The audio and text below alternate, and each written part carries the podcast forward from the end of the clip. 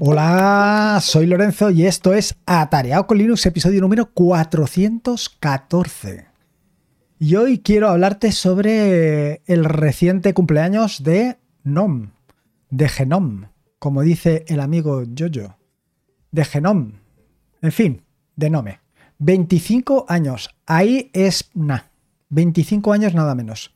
Pero no solamente te quiero hablar de los 25 o del 25 cumpleaños de NOM, del 25 aniversario de NOM, sino que además te quiero pues dar una visión un poco general de lo que ha sucedido en estos años y también por qué NOM me ha cambiado la vida.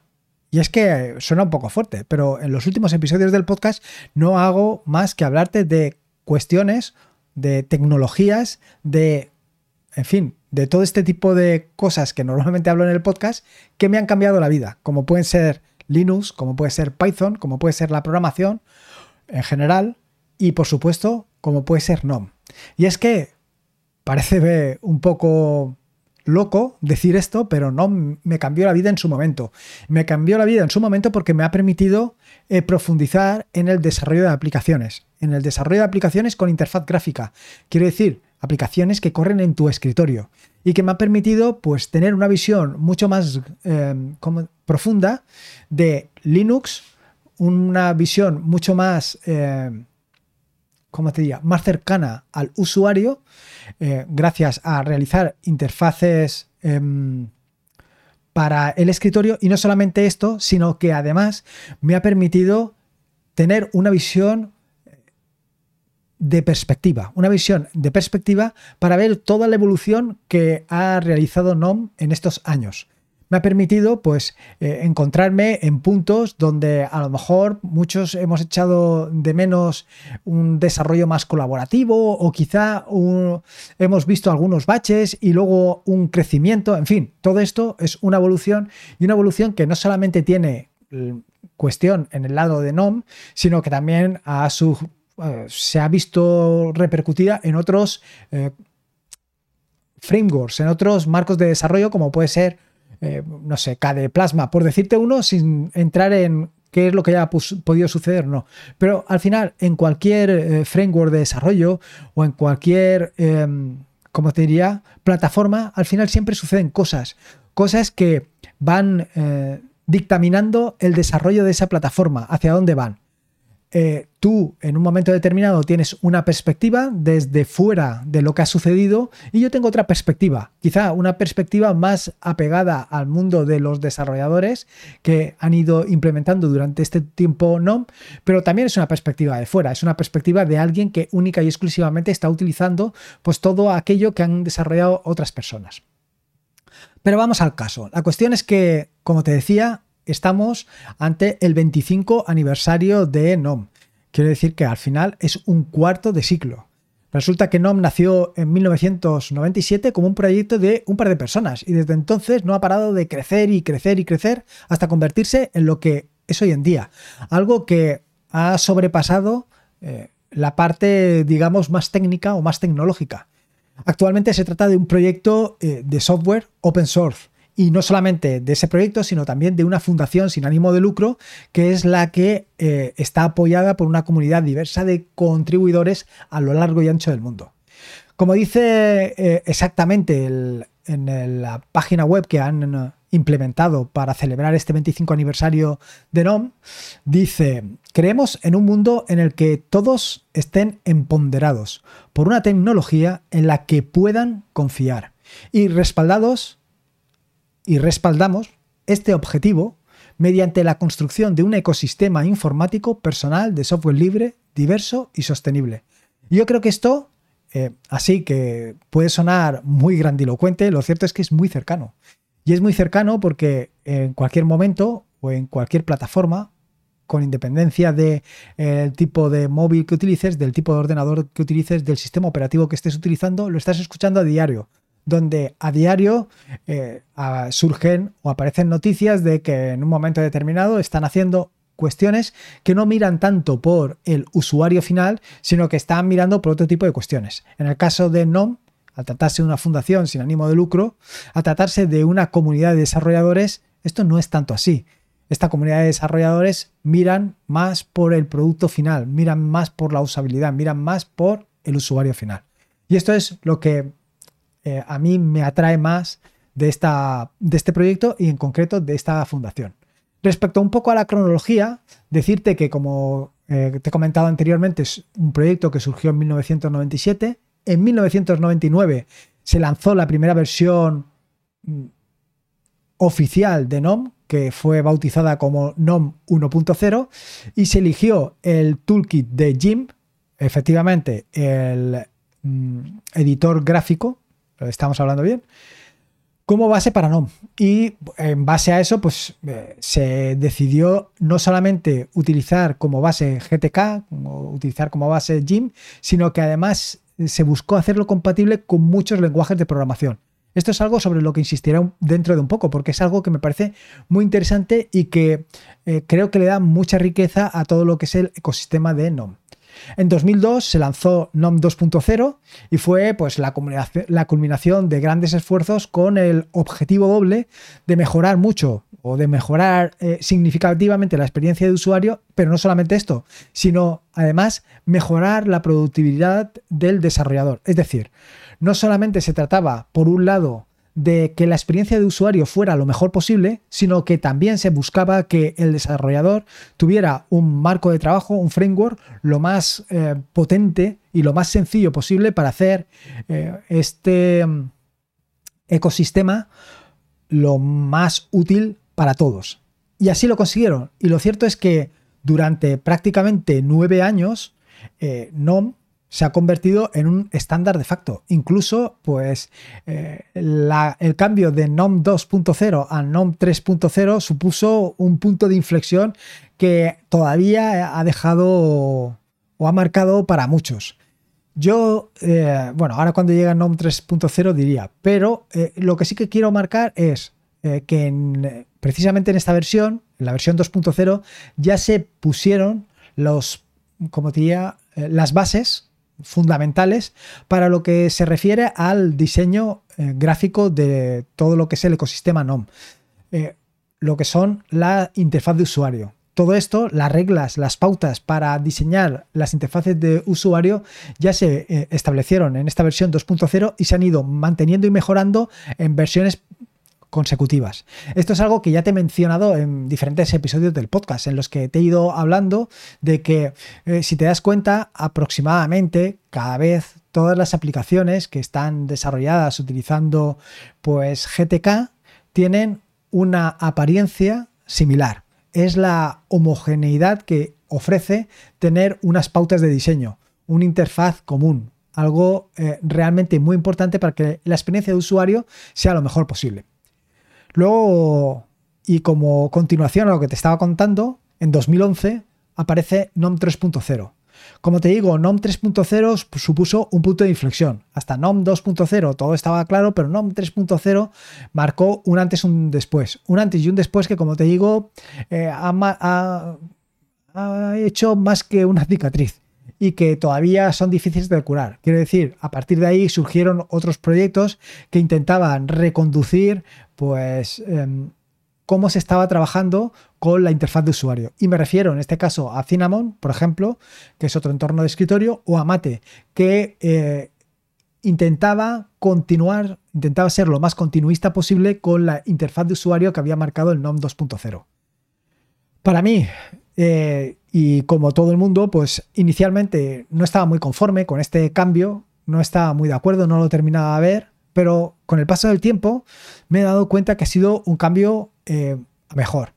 Incluso yo te diría que eh, los primeros pasos que dio Ubuntu, o Canonical, mejor dicho, con su Unity, con su interfaz Unity, eran muy similares o eran muy parecidos a lo que se estaba buscando y a donde se ha llegado con NOM. Que NOM toma algunas diferencias, es cierto, pero que eh, actualmente todo lo que está ofreciendo eh, NomShell es mucho mejor que lo que teníamos anterior con Unity. Y no solamente es mucho mejor, sino que tienes muchas más posibilidades para hacer muchísimas más cosas. Y en este caso me refiero evidentemente a los desarrolladores. Y claro, si los desarrolladores tienen muchas más posibilidades y facilidades para hacer muchas más cosas, esto al final tiene que repercutir en los usuarios y realmente repercute. Como te decía, en 2011 surge NOM 3.0, en 2016, y aquí viene otro punto de inflexión importante, en la versión NOM 3.22 se trae la integración completa con Flatpak. Ahí ya te quiero decir que esto es otro punto de inflexión importante, porque así los desarrolladores en un momento determinado decidieron apostar por Flatpak en, lugar de apostar por otros em, sistemas de empaquetado. ¿Esto es mejor o es peor? Te puedes preguntar. Pues para mí, y ahora mismo, yo sinceramente te diría que es mejor. Es mejor tener Flatpak, Snap y App Image que tener uno solo o que no tener ninguno. ¿Por qué? Porque cada uno ha conseguido traernos determinadas eh, herramientas, determinados software que antes no estaban disponibles y ahora sí. Así que, bueno, aquí lo tienes. Ahí tienes la integración completa con Flatpak. Y para terminar, en 2021, en marzo de 2021, se lanzó NOM 40, que trajo consigo pues, un nuevo esquema de versiones. Eh, por esa época también, o no sé si un poco antes, surgió GTK 4.0 y bueno, pues está ahora llegando un aluvión de nuevas aplicaciones que vienen integradas con GTK 4.0, que además eh, le están dando una homogeneidad mucho mayor a todas las aplicaciones. Con lo cual estás viendo aplicaciones con un aspecto pues realmente mm, muy consolidado. No solamente esto, sino que actualmente con eh, la celebración del 25 aniversario de NOM, eh, pues además se ha dado información de que mm, en la nueva versión de NOM, la número 43, aparecerán algunas características que son realmente interesantes. Es decir, se ha aprovechado la celebración del 25 aniversario para anunciar lo que nos vamos a encontrar en septiembre, en la versión 43 de NOM. Y la verdad es que tiene todo muy buena pinta. Por ejemplo, una de las cosas que últimamente se han toqueteado desde mi punto de vista en exceso es el menú de sistema. El menú de sistema, que es el que eh, aparece cuando clicas en la parte derecha del panel y que te muestra, pues, bueno, por la conexión Wi-Fi o te muestra información relativa al Bluetooth, etcétera, etcétera. Eh, en un momento determinado habían algunas eh, opciones ocultas, otras se mostraban. Bueno, posteriormente esto se ha mejorado ligeramente y ahora se trae un nuevo cambio. Un nuevo cambio donde se trata de simplificar todavía más pero no de simplificar quitando, sino de simplificar donde todas las opciones las tienes a la vista, es decir, las opciones, por ejemplo, para habilitar o deshabilitar el wifi, pero eh, lo que es la parte de seleccionar, por ejemplo, otra red wifi, pues lo tienes oculto y simplemente con pulsar en la, en la flecha, pues se despliega. Y así como otras cosas. A mí me parece un cambio, en este caso, muy acertado muy acertado porque yo creo que eh, cuantos menos clics tengas que dar para llegar a un sitio, mucho mejor. Otra de las cuestiones sobre las que se ha metido mano y que eh, viene un poco en a colación con lo que comenté en el episodio anterior del podcast es sobre Nautilus, el explorador de archivos. En este caso eh, se ha completado la integración de Nautilus con GTK 4 y libadguita. Nunca me sale esto de adguaita. libadguaita.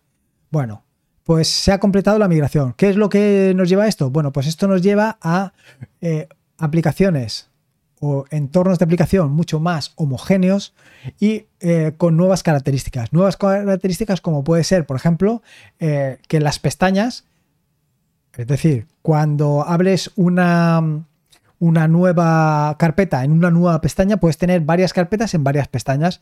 Hasta ahora pues eran las pestañas típicas, pero ahora se han añadido unas nuevas pestañas que son lo que se llaman pestañas en modo flotante que son muy similares a las que te puedes encontrar en Firefox. Bueno, pues todas estas eh, cuestiones ahora las vas a tener también integradas directamente en el explorador de archivos, en Nautilus. Además de esto, también tiene otra característica que van a tener poco a poco todas las aplicaciones y es que eh, las aplicaciones son eh, adaptativas son responsive. Es decir, que cuando tú modificas las dimensiones de la ventana, cuando tú eh, haces la ventana, por ejemplo, más grande o más pequeña, el comportamiento o lo que tú vas a ver en la ventana es diferente. Por ejemplo, ahora mismo eh, la parte izquierda aparece un panel con información. Este panel, en función de cómo tengas el tamaño de la ventana, o va a desaparecer, o va a ocultarse, o va a aparecer. Esto pues te permite trabajar con más comodidad, con más soltura. Por supuesto que no desaparece del todo. Quiere decir que si tú le dices que aparezca, pues va a aparecer. O en algún caso también puede aparecer en modo flotante. Así eh, tienes la posibilidad de controlar mucho mejor todo lo que sucede en tu escritorio. Además, se ha mejorado considerablemente el modo lista y por otro lado, en el caso de que, por ejemplo, hagas clic en un USB, también te permite formatearlo desde ahí. Bueno, son pequeñas cosas, son pequeñas cuestiones que han ido mejorando todo lo que es eh, Nautilus. No solamente esto, sino que ahora lo vas a encontrar mucho más fluido. Y esto solamente tienes que probarlo, ya te digo, eh, a mitad de septiembre. ¿Qué más cosas ha modificado? Se ha modificado el calendario. Yo la verdad es que te tengo que confesar que el calendario es una de esas cosas que no utilizo. No utilizo para absolutamente nada. Pero cada vez eh, está más mejorado, está eh, es más usable. Y no solamente es más usable, sino que además, y como bien sabes, tiene integración con otras plataformas, con otros servicios. Por ejemplo, tienes integración con, con Windows, te iba a decir, madre mía. Tienes integración con Gmail o tienes integración con otros servicios. Con lo cual, en ese calendario vas a poder ver con mucha más comodidad y facilidad pues, todos los eventos. Por otro lado, se ha añadido una sección de seguridad del dispositivo donde te da información relativa al estado de cada uno de tus dispositivos y no solamente información relativa al hardware, sino también información relativa al firmware. Por ejemplo, puedes encontrar información sobre eh, si está habilitado el Wi-Fi o si tienes habilitada la protección de escritura del firmware. En fin, tienes un montón de opciones y posibilidades relativas a la seguridad del dispositivo. Y por otro lado, además de esto, y esto seguro que no te importa gran cosa, es que se han modificado los diálogos acerca de. Esto es algo relativamente importante. Bueno, relativamente importante en tanto en cuanto tú no le vas a dar mucha importancia, pero los desarrolladores sí que le damos importancia. Y le damos importancia porque es nuestra ventana hacia ti. Quiero decir que ahí es donde aparece quién ha desarrollado la aplicación, o quién la ha traducido, o quién ha hecho el diseño de los iconos, o el diseño de las diferentes artes que aparecen en la aplicación. Todo eso es importante. Al final hay que ser agradecidos y mostrar, eh, pues eso, pues, nuestro agradecimiento de alguna manera. Y para hacerlo, básicamente es necesario que esté ese acerca de, ese acerca de que muchas veces no consultamos. Pero no está de más, no está de más echarle un ojo y ver exactamente lo que hay. ¿Qué otros cambios vas a encontrar en Nome 43? Bueno, pues vas a encontrar cambios relativos al lanzador de aplicaciones que ahora muestra flechas para moverte en la paginación. se ha mejorado considerablemente otra vez el desempeño de Gnome Shell y además se ha acelerado el procesamiento del renombrado de directorios con Tracker. En fin, como ves, tienes una gran cantidad de mejoras, todas relativas a la parte de interfaz gráfica, pero no solamente relativas a la interfaz gráfica, sino también relativas al desempeño. Porque tan importante es una cosa como la otra. Tener un escritorio muy bonito y muy potente eh, y un desempeño fatal es contraproducente tanto para el usuario como para el desarrollador. Y llegados a este punto, preguntarte, o a lo mejor te has preguntado, que por qué realmente me cambió la vida Nome. Y es que un poco em, no me ha cambiado la vida no tanto por las posibilidades que me ha ofrecido a través de Ubuntu, sino por las posibilidades que me ha ofrecido con el desarrollo. Lo cierto es que una de las características que tiene eh, NOM, bueno, una de las características que tiene GTK es que es multilingüe. Tú puedes utilizar el framework GTK desde multitud de lenguajes. Y cuando te digo multitud de lenguajes, te hablo de muchos. Muchos lenguajes como pueden ser, primero, evidentemente C, que es el lenguaje con el que está desarrollado GTK, pero además tiene eh, integración con C++, D, Go, JavaScript, Perl, Python, Rust y Bala. Todo eso tienes. Y todo esto es gracias a que eh, o a una tecnología conocida como language bindings, es decir, enlaces de lenguaje, que lo que hacen es eh, hacer de intermediarios entre C y el otro lenguaje de programación que estés utilizando. Esto es muy cómodo y yo siempre he pensado que eh, muy beneficioso. Sobre todo ahora que hay una gran cantidad de desarrolladores eh, que trabajan sobre todo con frontend, eh, me refiero a la parte de JavaScript, o incluso con backend también desde el punto de JavaScript, con lo cual hay mucho desarrollador de JavaScript. Esto tiene la ventaja de que precisamente aquí también tienes JavaScript. Puedes desarrollar completos interfaces gráficos para NOM utilizando JavaScript. Por supuesto, tienes que conocer, además de JavaScript, además del lenguaje de programación, tienes que conocer el framework, pero es relativamente sencillo. Y con esto, y sin necesidad de utilizar herramientas externas, como puede ser Node.js o cualquiera de estas, sino simplemente utilizando el motor de renderizado que lleva incorporado, me refiero a GJS, puedes hacer tus propias interfaces de manera muy sencilla. Así, en el episodio anterior del podcast, en el que te estuve hablando sobre eh, la integración que podías tener con SQLite y Excel, tampoco necesitas eso. Si conoces JavaScript y te metes o profundizas un poco, un poco en GTK, te puedes hacer perfectamente una interfaz de usuario para trabajar con tu base de datos, ya sea en SQLite o ya sea en PostgreSQL o en MariaDB o en lo que tú consideres. En cualquiera de estas opciones tienes para trabajar. Y claro, tener una herramienta específica para trabajar con esa base de datos va a ser una eh, forma mucho más cómoda de poder eh, desempeñar todas las posibilidades que te da una base de datos y además con la comodidad de hacerlo desde el escritorio. Yo siempre pensé que, eh, dado que Python es un lenguaje que está muy de la mano de los administradores de sistemas, de los sysadmin, de los de todos aquellos que utilizan o que son de la, de la parte de administración, pues y teniendo en cuenta que Python es uno de los lenguajes que se utilizan mucho en esta parte, pues siempre he pensado que esto era una gran ventaja, igual que la parte de JavaScript. Siempre pensé que, bueno, que estas dos o esta combinación de estas dos herramientas pues sería muy ventajoso. Pero lo cierto es que me he llevado un pequeño desengaño porque yo siempre pensé o siempre tenía en mente que, esto sería muy así. Y yo creo que no es que no estén las bases bien sentadas para dar esa posibilidad, sino que no se conoce suficiente. No se conoce suficiente que simplemente con JavaScript puedes desarrollar una aplicación para el escritorio sin tener que correrla sobre Node.js, sino que simplemente la tienes que correr con GTK.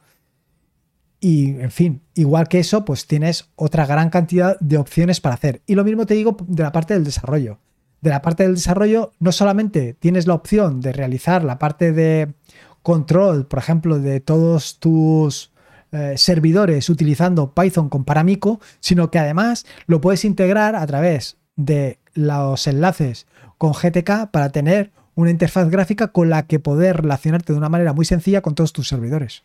En fin, que ahí hay un gran potencial que yo creo que todavía está muy infrautilizado y que se le puede sacar mucho rendimiento. Y poco más, poco más que decirte, eh, simplemente y fundamental agradecer a todas las personas que forman parte del proyecto NOM, a todos aquellos que trabajan en el proyecto NOM, a todos aquellos que colaboran, a todos aquellos que traducen, a todos aquellos que hacen la parte gráfica, a todos aquellos que en un momento determinado han hecho alguna aplicación para NOM, a todos aquellos que en alguna o de alguna manera han contribuido al proyecto, pues darle las gracias y bueno, pues dar aquí un punto de visibilidad para intentar que todo esto, toda esta infraestructura, todo esto que existe, pues llegue a mucha más gente y muchos más podamos sacarle partido. Y no nos quedemos única y exclusivamente en la parte de utilizar eh, lo que es el entorno de escritorio, sino también en la parte de sacarle provecho a todo este trabajo que hay detrás. Y poco más. Antes de nada y antes de despedirme, dos cosas. Como ya te comenté en el episodio anterior del podcast, eh, está atareado.es barra que, donde puedes dejarme todo lo que te gustaría encontrar en la próxima temporada del podcast, la que empieza ahora en septiembre, pues para que introducirla. Ahora estoy trabajando sobre eso, con lo cual eh, es el momento de introducir todos esos cambios. Cualquier sugerencia, idea, comentario, lo puedes dejar ahí. Y luego, por otro lado, recordarte que tanto Podcast Linux como Atareado con Linux los dos podcasts nos hemos presentado en la sección de, en la categoría de tecnología en, el en eh, los premios, la doceava edición de los premios de la Asociación Podcast. Me había quedado en blanco. Eh, con lo cual, puedes dar hasta tres votos por categoría en cada una de las, de las secciones. Ahí lo tienes y nos puedes dar un voto a Podcast Linux, otro voto a Tareado con Linux y así ya tienes ahí dos podcasts de Linux, a ver si llegamos a la final o incluso ganamos. Yo desde luego me he presentado con todo el objetivo de ganar para darle más visibilidad a Linux y todas las opciones y posibilidades que tiene. Te voy a dar otra recomendación y es que en la categoría de... Eh, podcast, ¿cómo se, no se llama? Podcast novedad, no. No me acuerdo. Es que no me acuerdo ahora cómo se llama esa categoría. Bueno, en fin, está la de em, Hablando con, que es también de la red de sospechosos habituales y que tiene también otro podcast muy interesante que es Papa Friki. Bueno, en cualquiera de los casos te invito a que también eh, le des su apoyo a Hablando con, porque me parece un podcast muy interesante y realmente eh, que vale la pena. Así que a ver si le damos también un empujocillo para que siga con el trabajo. Y nada más, recordarte que este es un podcast de la red de podcast de sospechosos habituales, donde puedes encontrar fantásticos y maravillosos podcasts, tanto eh, este, atareado con Linux, como por supuesto también el de Hablando con o Papa. Por decirte tres nada más. En el próximo episodio del podcast ya te diré más. O incluso tienes un episodio del podcast única y exclusivamente dedicado a los podcasts que escucho, entre los cuales vas a encontrar pues todos los podcasts de eh, sospechosos habituales. Recuerda que puedes suscribirte al feed de sospechosos habituales en feedpress.me barra sospechosos habituales. Y por último, y como te digo siempre, recordarte que la vida son dos días y uno ya ha pasado. Así que disfruta como si no hubiera mañana y si puede ser con Linux y en este caso con Nome, celebrando su 25 aniversario, mejor que mejor. Un saludo y nos escuchamos el próximo lunes. Hasta luego.